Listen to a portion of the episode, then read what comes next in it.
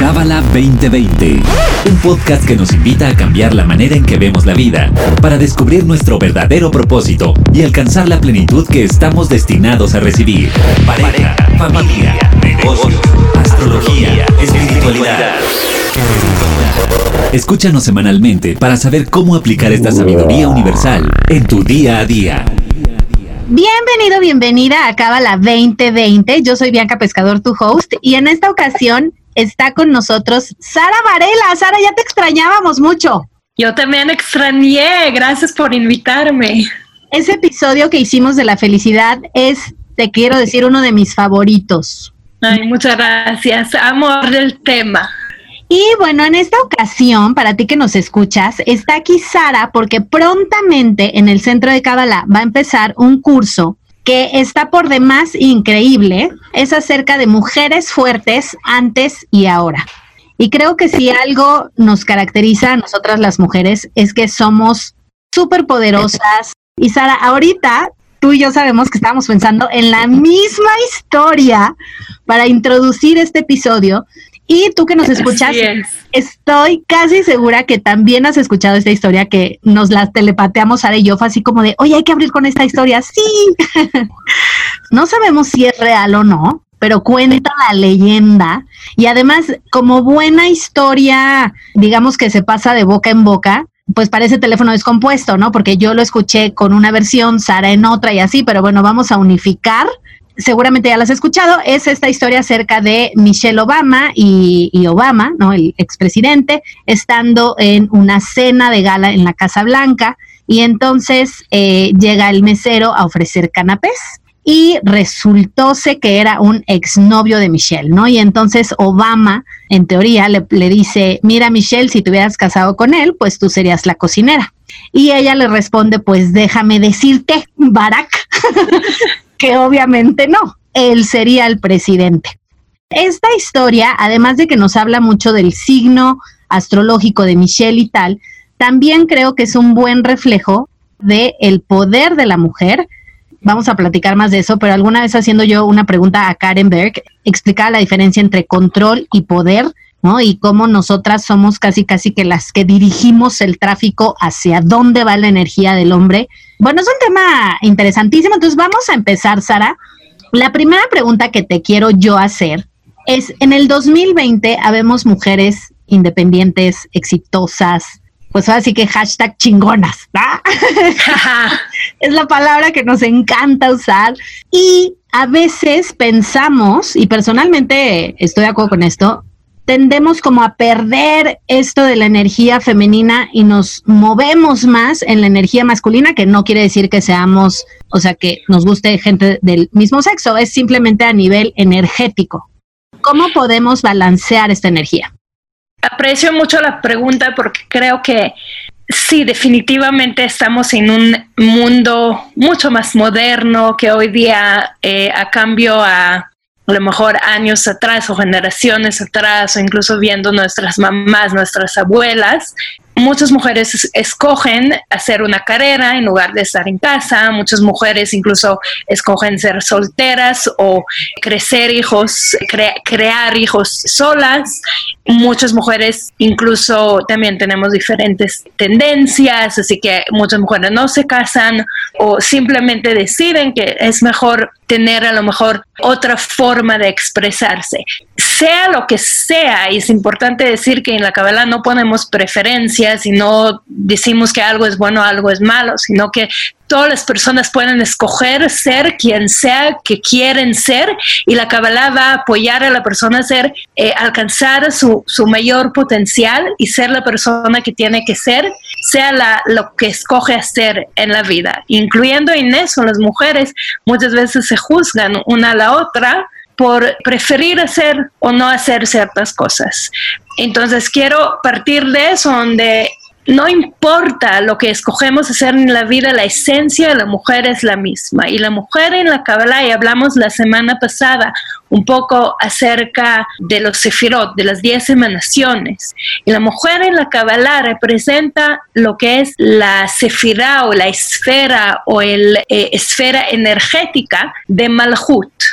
Y Malhut es, también es el mundo que vivimos aquí, es el mundo de manifestación, es el mundo físico, es donde vemos con nuestros cinco sentidos, sea lo que sea que estamos viendo.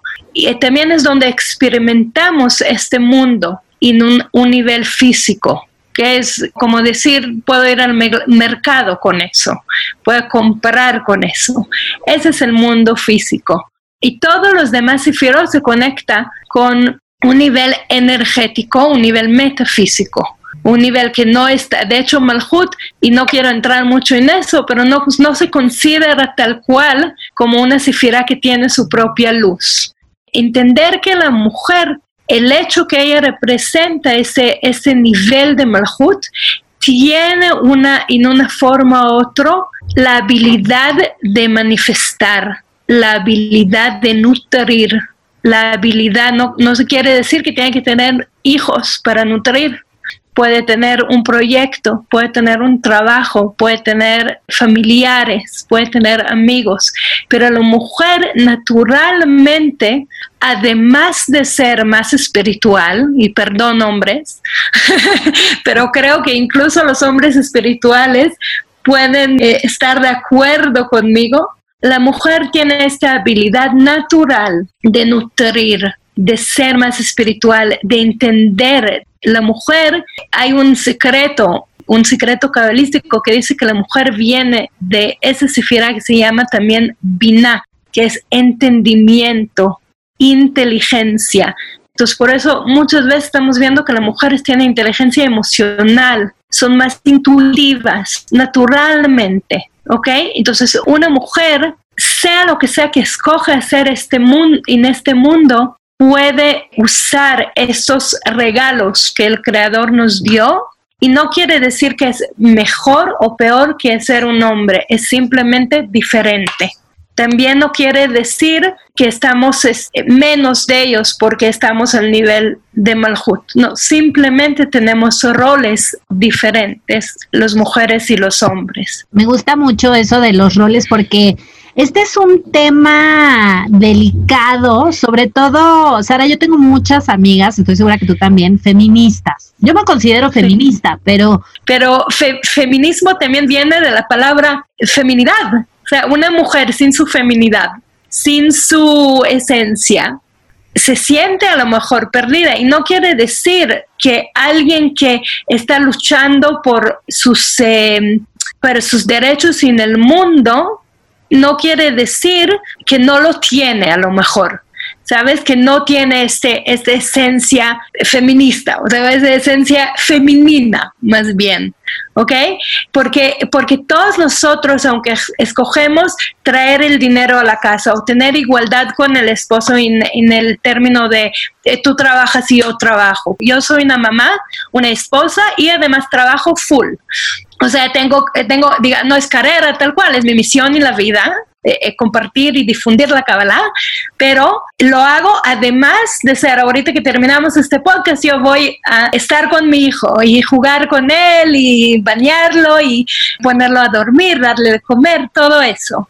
Y además, obviamente, o sea, estar con mi esposo, pasar tiempo con él, cocinar, lo que sea, y no me, y no me considero que es algo que me está molestando de ser todo lo que yo puedo ser. No me considero una mujer eh, o una persona débil porque además tengo que atender esas otras partes en mi vida.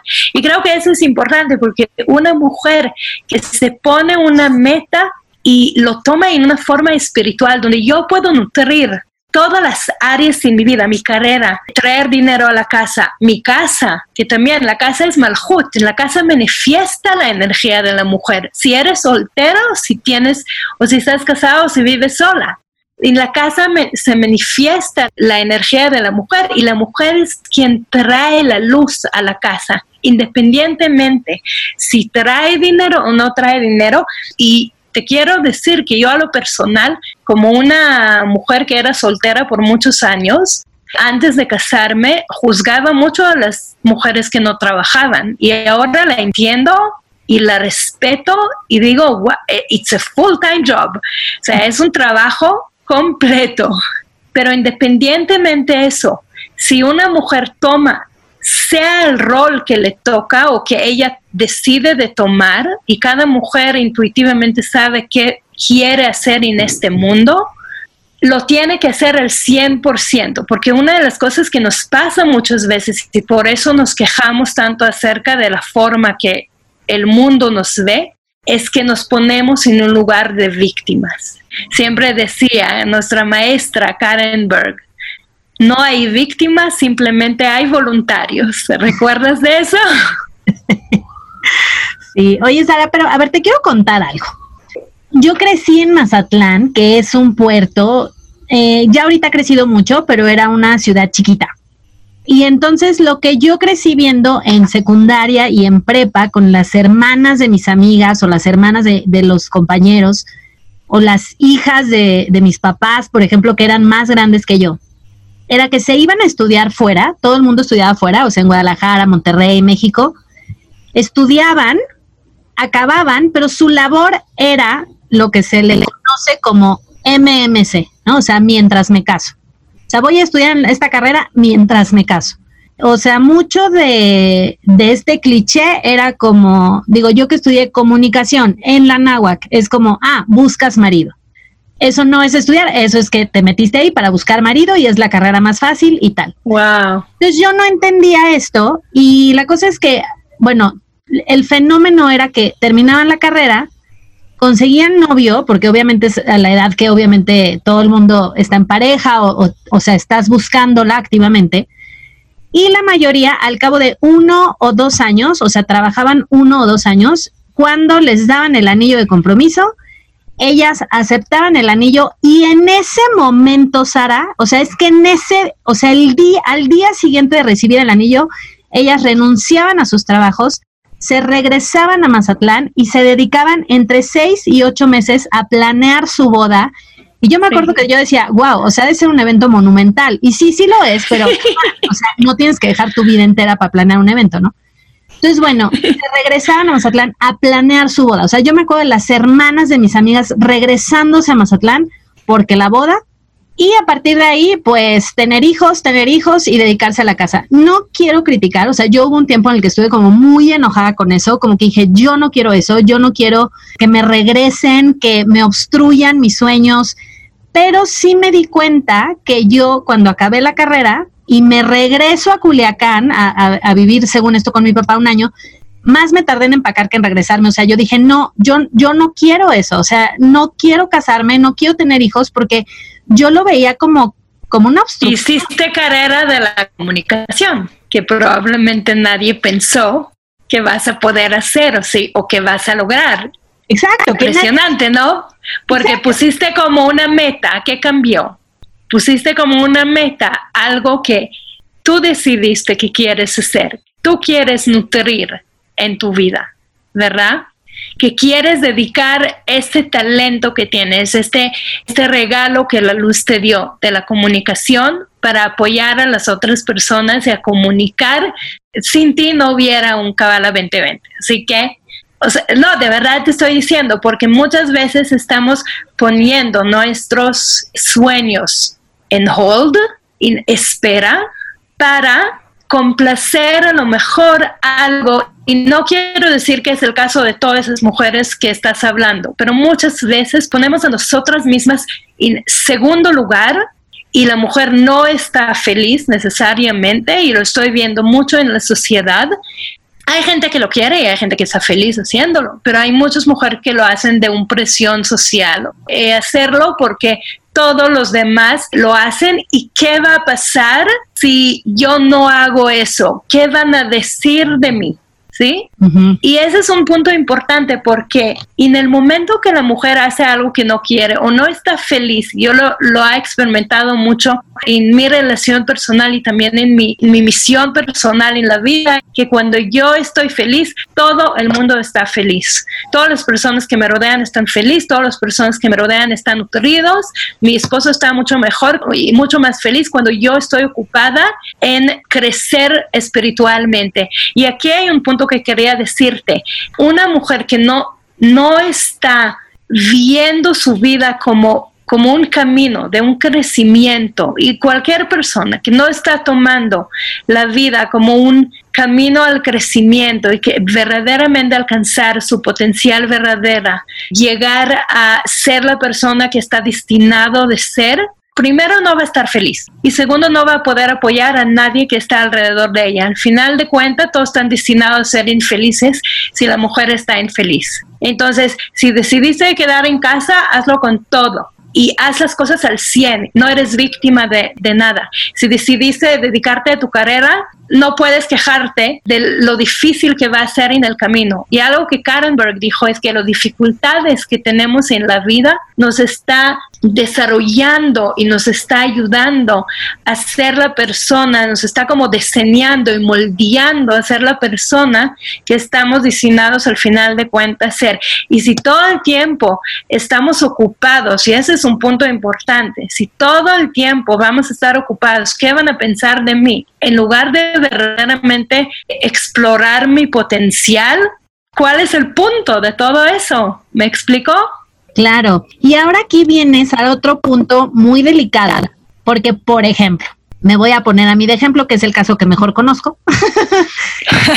y yo digo, ok, yo he decidido que a, esa edad dije, yo no me quiero casar, quiero trabajar. Aparte, era fan de la serie de Sex and the City, entonces me la compré entera. Yo dije, yo quiero ser Sara Jessica, quiero comprarme mis bolsas, mis zapatos y ser feliz, no tener culpas, pasarla bien, etcétera. Ahora, creo que estoy en una edad en donde X, eso ya es más personal, de que a lo mejor lo deseo, lo estoy buscando, pero por el otro lado, cuando entiendo el ruido que hace, cuando en la cábala nos dicen que las mujeres somos vasija y los hombres son luz, porque entonces todas las mujeres que están en mi posición, ¿no? Solteras, sin hijos, y digamos trabajando, pero tampoco es que somos la presidenta de México, ¿no? O CEO de, o sea, sí, trabajamos y nos va bien, pero vamos, no, no tenemos estos sueldos de un millón de dólares al mes. Entonces se vuelve como, ¿qué dice la Kabbalah acerca de esta idea? ¿Por qué somos vasijas? Y, quiero que quede como claro, porque de repente mis amigas se han indignado, ¿no? O sea, oye, ¿por qué yo no puedo ser luz y los hombres son luz? Entonces dependo de un mm. hombre y yo siempre digo, no, es al revés, ellos dependen de nosotros, ¿no?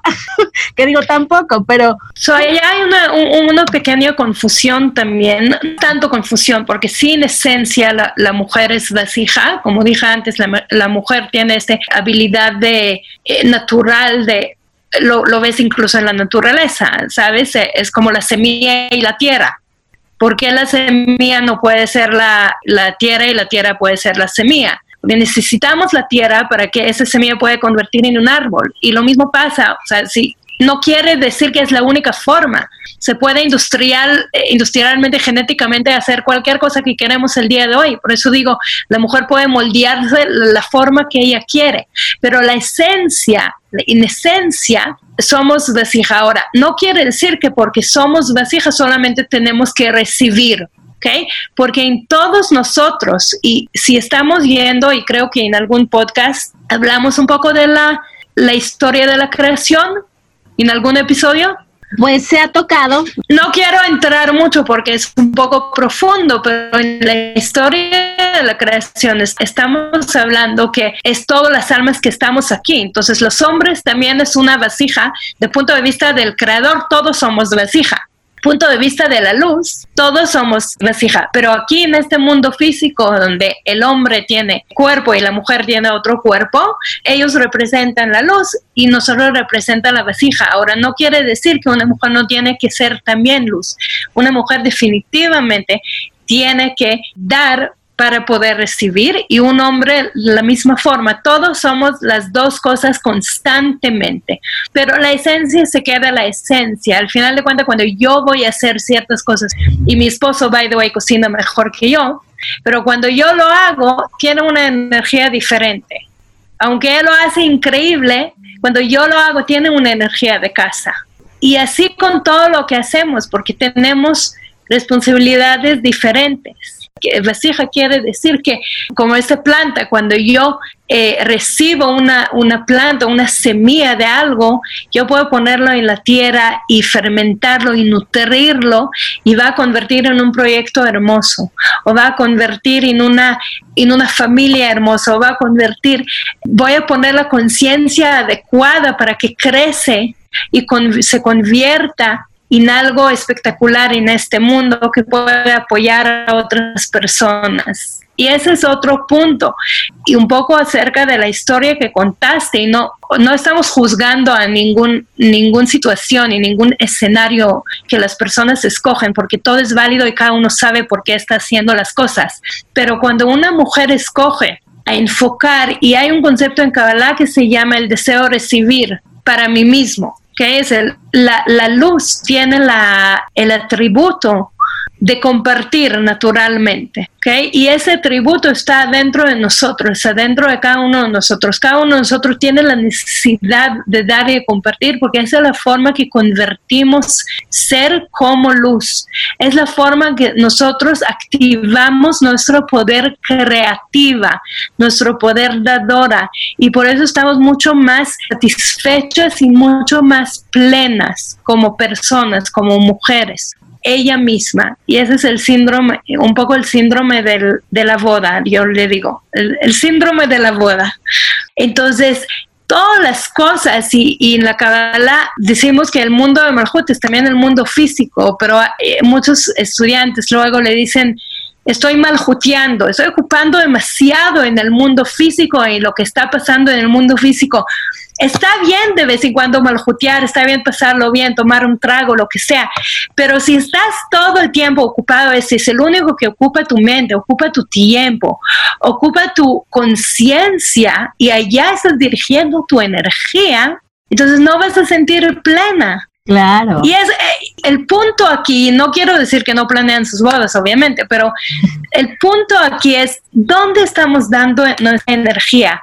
Porque si estamos ocupados nada más en recibir energía de corto plazo y estar ocupando nuestra energía en cosas que van a durar muy poco en la vida, en lugar de construir y, invertir nuestra energía en algo que nos va a durar largo plazo, como la felicidad, como la relación a largo plazo, como el amor a largo plazo, invertir verdaderamente en lo que vinimos a hacer en nuestro mundo, estar ocupado pensando que a lo mejor estaba eh, mala onda al mesero, a lo mejor hablé de una forma este, horrible a alguien, a lo mejor tengo que llamar a alguien a pedirle perdón, a lo mejor tengo que conectar uno en uno con alguien. Hoy día, en el, en el tiempo de la pandemia, estamos tan encerrados. Yo como una mujer pienso amplio, pienso más allá y ese es el concepto de ser vasija. Pienso qué es lo que puedo contener, a quién puedo contener, dónde puedo verdaderamente poner mi energía, invertir mi energía, hacer que ese árbol crece, ese es lo que me va a hacer verdaderamente plena y eso es lo que va a hacer a todas las demás personas que están alrededor mío a crecer, a transformar y a ser más, más felices. Ay, me encanta. Ya hasta me hiciste llorar, Sara. Ya, ya lloré, ya ya me consolé yo sola. Qué precioso, qué precioso lo dices. Y ya por último, Sara, em, bueno, para ti que nos escuchas, si se te está antojando este seminario, en las notas del episodio vamos a dejar la liga para que te registres y no te lo pierdas. Va a ser, además de Sara, otras maestras. Y nuestra última pregunta, Sara, es hacer... Otras cinco maestras. Cinco. oye, ¿y de toda Latinoamérica? De toda Latinoamérica. Qué increíble. La verdad es que, bueno, en estas historias pandémicas, la verdad es que esto ha sido súper poderoso, poder llevarla a cabo a muchas más personas. Y bueno, con estos medios tan maravillosos que tienen sus fallas, pero en general son maravillosos. Y por último, Sara, eh, platícanos algo. Yo creo que una mujer que todas en el centro de Cabal admiramos porque en gran parte que las mujeres podamos estudiar en el 2020 Cábala, ir al centro, usar el hilo rojo, escanear el SOAR y todo esto es gracias a Karen Berg. Y bueno, ella recientemente falleció, pero me, gusta mucho una frase em, de Mitch Albom que dice que la muerte termina una vida, no una relación. La relación sigue. Entonces, ¿qué nos puedes platicar? Definitivamente. ¿Qué nos puedes platicar tú acerca de Karen? Me imagino que la extrañas muchísimo porque además era tu maestra y además tu hijo se llama como se llama gracias a ella. Entonces, ¿qué nos podrías decir de Karen, a quienes tuvimos la oportunidad de verla dos, tres veces, de platicar un minuto en lugar de 45, que hubiera sido delicioso? Entonces, platícanos algo que tengas que compartir. Primero quiero decir que gracias, gracias eh, a la luz que me dio la oportunidad de tener a Karen con mi maestra y, seguro que no aproveché la cantidad de veces que tenía que aprovechar y ese solamente, como dije, cuando, cuando fallece a alguien apreciamos más la relación también que tuvimos con esa persona, pero también entendemos el nivel espiritual es que el alma sigue estando aquí y que cuando queremos conectar podemos conectar yo siento la presencia energética de Karen muy presente en mi vida, en muchas cosas que estoy haciendo y muchas veces pido esta ayuda también y su guía. Eh, no es como antes, pero es diferente la relación ahora. Y una de las cosas que creo que más está impactante y Karen lo está platicando un nuevo libro que salió, eh, que sacó a la luz antes de dejar el mundo físico, es que Karen tenía la visión, o sea, el, el Rav, su esposo, antes de Karen, sí era un scholar, una, una persona que, que estaba muy estudioso, quería, tenía el deseo de difundir la sabiduría de la Kabbalah, pero si dependería del Rav, el Rav podría seguir años en la misma forma, en el mismo formato de enseñar 20 personas por aquí, 20 personas por allá, y nunca llegáramos a conocer el centro de Kabbalah como es el día de hoy. Y la historia, Karen está hablando, y es una historia que yo escuché de la misma Karen varias veces, pero la forma que fue ciudad tras ciudad y país tras país y compró los lugares donde están los centros de Kabbalah y diferentes casas alrededor para poder dar un lugar fijo al centro de Kabbalah en el futuro, aunque no había dinero a lo mejor en este momento, aunque no había estudiantes en ese momento, pero la visión impresionantemente amplia que tenía Karen, que es justo lo que hablé antes, ser la vasija una vasijota, verdaderamente una forma de manifestar la realidad mucho antes que pasó, mucho antes de que vinieron la cantidad de, estudiantes que cupieron en un centro como Los Ángeles o Nueva York o México. Y Karen tenía esa visión y gracias a ella el RAV, y, había un momento en la historia, ellos que quieren leer el libro de Dios usa lápiz labial que escribió Karen o el libro eh, nuevo que se llama, todavía no está en español, pero se llama eh, Two Unordinary People to Change the World. Pronto va a estar en español, dos personas inordinarios o diferentes de cambiar el mundo. Entonces, Karen decía que el Rav le incluso le decía, pero nos van a matar. O sea, el mundo no estaba listo a algo así, era una revolución. Y en el mundo religioso, en el mundo espiritual, fueron los primeros que hacían algo de este estilo. Y en el mundo de la Kabbalah, y que abrieron la puerta para todo el mundo, pero Karen fue lo que decidió abrir eso a todo el mundo y el Rab le decía, nos van a matar y Karen dijo, por lo menos va a ser por un buen propósito por una buena meta. Y gracias a esa decisión eh, de Karen y su intuición y su visión y su forma de ser que a veces puede ser terca, la ayudó, pero espiritualmente terca, ayudó al final de cuentas a todos nosotros a estar aquí, a estudiar ese sabiduría. Creo que es la, la historia más bonita que pueda compartir con todos ustedes acerca de Karen. Además que hay miles de otras, porque como estoy hablando de algo tan amplio y tan grande, también había historias tan chiquitas como hay un, un, cuarto lleno de 400 personas y Karen está viendo y llamando justo a preguntar por qué esta persona no está aquí. Y luego descubrimos que esa persona que no estaba allá estaba pasando por un momento difícil. Y Karen justo preguntó por esa persona. De todos los 400 personas que estaban en el cuarto, Karen vio que esa persona no está allá, sintió que esa persona necesita ayuda ahora mismo.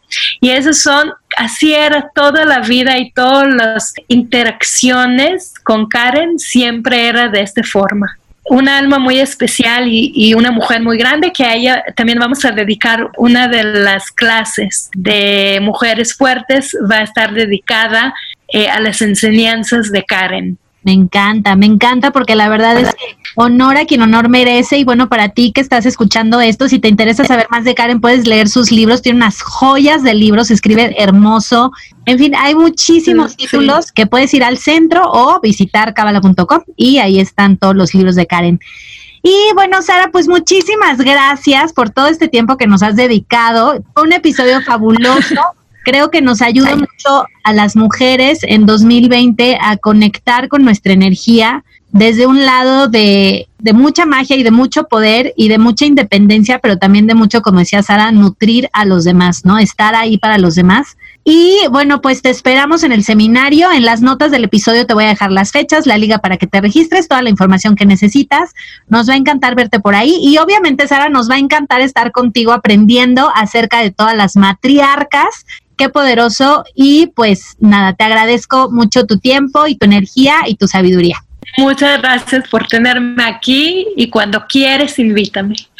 Te mando un beso, Sara. Muchas gracias. Un abrazo. Bye bye pero yo no crecí viendo esa opción, yo crecí viendo que tenías que renunciar a tu vida.